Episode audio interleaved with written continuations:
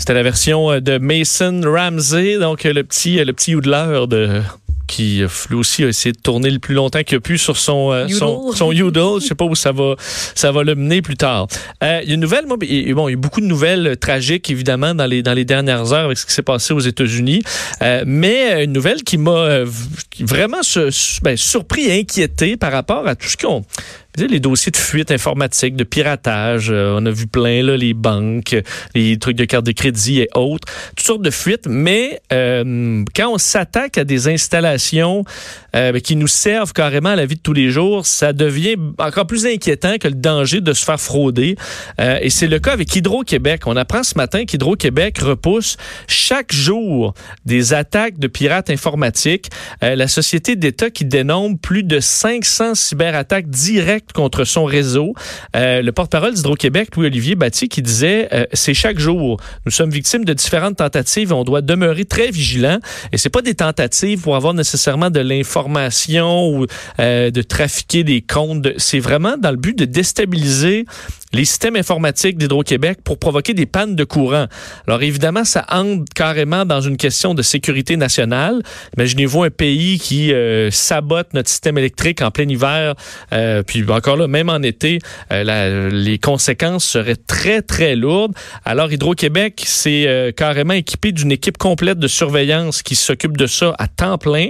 et c'est un combat, là, tous les jours, essayer de, de, de bloquer ça. Ils ont, je suppose, un système quand même très sécuritaire, mais euh, tu dis un groupe motivé provenant d'un pays étranger, la Chine, euh, la Russie, euh, qui décide de coordonner une attaque, ça pourrait faire très mal. Alors on se rend compte qu'on est là dans ce qui nous apparaissait être de la science-fiction à un certain moment, mais ben, on y est carrément. Pour parler de cette de cette menace, on rejoint notre expert en sécurité informatique, toujours content de parler à Steve Waterhouse. Steve, bonjour.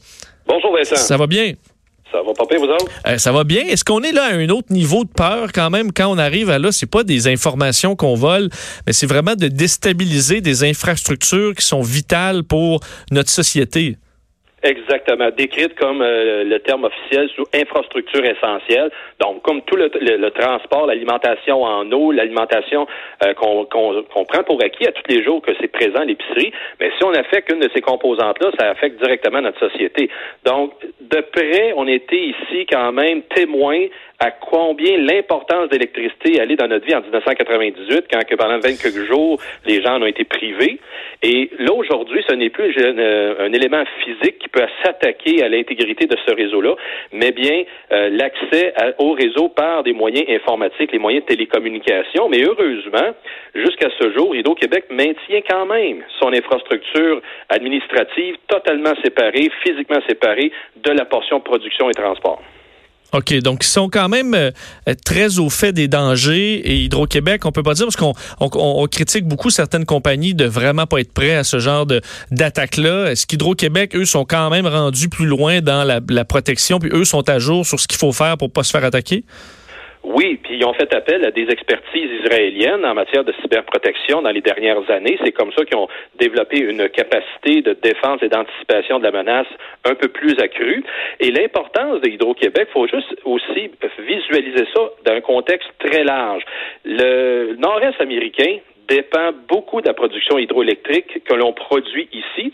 Et donc, s'il y a des États-nations sont intéressés à faire du mal ou du trouble envers les Américains, pas juste nécessairement nous autres au Canada, mais nécessairement Hydro-Québec, ça en serait un point stratégique très important à aller affecter qui nécessairement déstabiliserait l'apport énergétique pour le nord-est des États-Unis, dont on parle New York principalement. Fait que de cette manière-là, c'est important qu'on soit à l'avant-plan et donc à l'avant-garde de toute menace qui vient potentiellement euh, peut-être nous solliciter. Et ça, ça part de la simple clé USB qui peut être trouvée de façon banale en quelque part. Mais si jamais il y a un opérateur par mégarde qui rentrerait ça dans le réseau à l'interne, c'est là qu'on pourrait avoir des catastrophes là qu'on veut pas voir. Mais est-ce qu'on pourrait même penser, parce que si on dit euh, on, les capacités de la Chine ou de la Russie, par exemple, est-ce qu'on peut penser qu'il il peut y avoir des employés d'Hydro-Québec qui sont euh, euh, des taupes ou qui, sont, qui seraient capables d'aller eux-mêmes volontairement installer quelque chose ou insérer une clé USB là où il ne faut pas dans le but de contaminer le réseau? Ben, Vincent, on n'est pas à l'abri de menaces à l'interne, on l'a vu récemment. Donc, il s'agit encore une fois qu'il y a un employé qui soit euh, mécontent, qui a un problème d'argent, donc des problèmes financiers, et qu'il pourrait à ce moment-là, en, en retour d'une certaine somme monétaire, faire l'objet justement de contribuer à l'effort d'un pays ennemi, si on veut appeler ça comme ça. Et oui, ton scénario d'une clé USB dans un des systèmes à l'interne, ça serait un scénario plausible. Cependant, il reste toujours bien que de bien connaître ses co euh, les personnes qui travaillent, donc ses coéquipiers, et surtout les vérifications systématiques des personnes qui travaillent dans ces réseaux qui sont devenus maintenant critiques, ben c'est certain qu'on peut éviter le pire, mais c'est pas à l'abri que ça pourrait arriver, mais je le souhaite vraiment pas. Est-ce possible aussi, parce que là, on reste dans les, scénarios un peu extrêmes, en même temps, peut-être pas tant que ça. Est-ce qu'on peut penser que des, justement, les, pays qui ont d'énormes moyens dans l'espionnage ou autre peuvent avoir déjà installé des petits systèmes sur euh, les, réseaux d'Hydro-Québec? C'est sûr que la Russie peut, admettons qu'ils ont une technologie ou euh, installer quelque chose sur Hydro. Ils n'ont pas avantage à nous couper le courant aujourd'hui, mais est-ce que c'est possible qu'ils aient déjà installé quelque chose qui, au besoin, euh, arrêterait notre, la capacité d'Hydro-Québec? Pas impossible, Vincent, mais hautement improbable. Parce qu'encore une fois, la seule façon d'y entrer au réseau pour Hydro-Québec, c'est d'être physiquement en arrière d'un bureau qui, lui, a donné accès à ce réseau de production et de distribution. Euh, de passer par l'Internet, c'est carrément pas impossible parce qu'il n'est pas branché à l'Internet. Fait que déjà là, c'est un risque est éliminé. Il reste que c'est la, menace humaine, un peu comme le, réseau Stuxnet, euh, c'est-à-dire le virus Stuxnet qui est rentré sur le réseau de développement nucléaire en Iran il y a quelques années. Ben, c'était par un scientifique avec une clé USB qui a rentré ça dans le laboratoire puis qui a contaminé l'élément de recherche là-bas.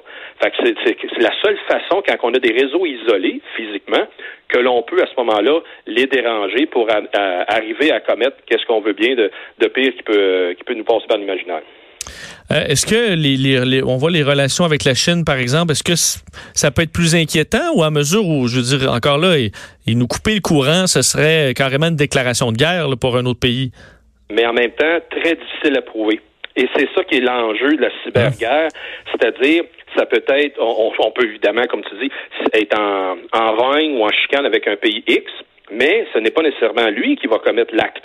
Donc, on l'a vu par le passé. Présentement, on va donner l'exemple du Venezuela. Venezuela, euh, le, président Maduro, c'est lui qui a été remplacé euh, le président Chavez de façon légitime. Et il y a une opposition qui dit, hey, on n'a pas d'affaires là. Mais là, ce drôle de, de, hasard, le deux, deux semaines, pour renchérir toutes les sanctions et tout ça contre la Venezuela, pour qu'il change de régime, ben, il y a un blackout encore total dans le pays. Donc, certains vont dire qu'ils entretiennent mal le réseau hydroélectrique, etc. Mais c'est pas l'avis du gouvernement en place, c'est pas l'avis de la Russie qui sont venus avec des cyberopérateurs aider le Venezuela à recouvrir de possibles cyberattaques qui auraient été euh, menées par d'autres nations à l'extérieur, pour pas dire les Américains. Fait que de cette façon-là, c'est des choses très subtiles. Ils sont pas capables de mettre le doigt dessus. C'est un peu ça que j'amène le sujet, parce que c'est très difficile. On peut mener l'attaque. Il pourrait s'installer d'un ordinateur à Tombouctou, puis après ça dire, hey, ça vient de la Suisse. Mais non, ça a passé par la France. Puis après ça, tu peux pas pointer qui que ce soit. Donc, avant de dire, euh, surtout pour l'OTAN, d'invoquer l'article 5 puis dire, hey, toutes les nations s'en prennent à tel pays parce qu'il a attaqué chez nous, euh, faut que une preuve irréfutable que, hey, c'est bel et bien deux autres. Donc, il y a eu des cyber opération dans le passé qui a fait en sorte que c'est pas possible de dire ah c'est la Russie, ah c'est la Chine. Par contre, il arrive avec des preuves, dire hum, c'est hautement probable que ça vient de cette place-là. Euh, on voit qu'Hydro-Québec, ce que euh, tu disais, se, sont, euh, disons, exercés ou, disons, en ont appris plus là-dessus en, Israël, mais il faut aussi partie d'un... fait suivre les normes d'un, ce qu'on appelle la North American Electric Reliability Corporation, donc une espèce d'organisation qui s'assure que les bonnes pratiques soient effectuées, entre autres chez Hydro-Québec, sur d'autres réseaux. Et eux ont été avisés chez Hydro-Québec, entre autres, d'un groupe de pirates russes, le Xenotime, qui, qui, eux, bon, développer certains logiciels pirates. Alors, on a quand même une, on identifie quand même clairement certains groupes de pirates qui, qui pourraient être d'aller faire une intrusion chez Hydro-Québec? Tout comme le service canadien de renseignement de sécurité, la GRC, euh, travaille en étroite collaboration avec les producteurs d'électricité au pays et ça se veut, de, pour évidemment prévenir le pire d'arriver, de pouvoir à ce moment-là échanger les dernières menaces qu'ils trouvent en collaboration avec les fabricants et les recherches euh, en cybersécurité. Donc, Hydro-Québec, oui, dans le, avec le, le NERC, ils font partie de cette association-là que le, voyons l'Amérique du Nord comme un gros, un gros réseau de distribution électrique. Et s'il arrive une, une panne, puis je te ramène à la panne d'août 2003, parce que là, on va fêter, je pense c'est le 25e anniversaire maintenant cette année. Euh, non, 2003, ça veut dire, on serait quoi, 26e anniversaire? La panne qui a affecté 58 millions de personnes en Amérique du Nord, mais sauf le Québec, on est épargné parce que les, euh, si je peux utiliser le terme français, les breakers ont levé à la frontière du Québec versus l'Ontario et les États-Unis. Euh, ce qui fait en sorte que ça n'a pas été une cyberattaque en soi qui a établi cette panne-là. C'est une panne avec un système de contrôle en Ohio, mais il reste toujours bien que juste dans le dans l'imaginaire pour une seconde, on se dit et si ça aurait été une attaque comme ça en règle par un pays, État, nation en quelque part, et facilement ils ont été capables de déstabiliser le réseau électrique parce que le réseau il est tellement euh, chargé aujourd'hui, il n'y a pas trop trop de marge de manœuvre que si tu déstabilises une partie du réseau, ben, tu avoir un effet cascade qui ne pourra pas être compensé adéquatement et l'effet qu'on a vu en 2003 ça, ça, ça, a tout simplement été euh, l'effet domino pour euh, affecter une grande région. C'est pour ça que c'est très critique que l'ensemble d'Amérique du Nord soit supervisé par le NRC et de cette manière-là, tous les joueurs sont au courant de ce qui se passe. Donc, s'il arrive une bévue dans le nord-ouest, exemple, euh, en Ontario ou bien même au Colombie-Britannique ou dans l'État de Washington, ben, ça peut nécessairement déstabiliser ce qui se passe de ce côté-ci, aussi loin que ça paraît, parce que tout est interconnecté. Euh, en, terminant, euh, Steve, je sais pas si bon, on a vu en fin de semaine cette fusillade au, Texas, un dossier qui est très triste, puis on, on blâme beaucoup certains euh, forums sur Internet qui où euh, le tireur s'est euh, bon pu s'alimenter en haine, disons entre autres le site 8chan qui a été fermé dans les dernières heures par son fournisseur de services. je ne veux pas te surprendre, mais est-ce que c'est c'est quelque chose qu'on voit souvent des, des, fournisseurs de services comme ça qui ferment carrément des sites en raison de, de violations au niveau des propos haineux ou autres? Non, je crois que c'est l'une des, des, rares fois qu'on voit le, site proprement dit. Au lieu de fermer juste le canal de communication ou l'environnement de discussion, le forum, euh, là, c'est le site au complet parce qu'il était quand même pointé du doigt à plusieurs reprises euh, dans d'autres cas de pouvoir alimenter et continuer de, laisser aller les conversations sans intervenir. Mais dans le fond, c'est-tu euh, un fournisseur de plateforme? Est-ce que c'est vraiment un modérateur? Ou bien, ben, celui qui organise le groupe, ça, ça le devient. Or, euh, Ben, il a été encore une fois critiqué euh, à maintes reprises c'était peut-être c'est peut-être la chose à faire. Là-dessus, je suis mal positionné, mais euh, pour me prononcer. Cependant, c'est pas euh, le canal qu'il faut être puni. Je veux dire, comme on a vu avec Christchurch il y a pas longtemps, la tuerie qu'il y a eu là-bas, ce sont des gens qui ont dénoncé à Facebook. Hey, la vidéo, il roule, ça fait 15 minutes, c'est une tuerie, ça n'a pas de sens. La police pu intervenir. Mais c'est cette surveillance-là qui fait que c'est possible de faire une action d'arrêter euh, ce genre de diffusion-là. Maintenant, demain matin, euh, toi et moi, on a une idée farfelue, puis on met un manifeste semblable sur Internet, euh, peu importe le forum de discussion, puis on le met, tiens, sur Facebook. Ben, faut-tu que Facebook ferme du jour au lendemain parce qu'on a diffusé quelque chose, puis on a pris action, alors qu'on dénonçait nos actions malheureuses, puis Facebook n'a pas intervenu? Mais c'est parce que la portée, la, grosseur souvent des, sites qui tiennent l'information est tellement gros qu'ils peuvent pas peuvent pas filtrer ça en temps réel. Fait que oui, des fois, il y, a un, délai dans lequel ils peuvent intercepter ça, mais des fois, il est trop tard, comme on a vu, qu'est-ce qui s'est passé au, au Texas. Hmm. Ben, c'est très clair. Steve Waterhouse, merci beaucoup de nous avoir parlé aujourd'hui.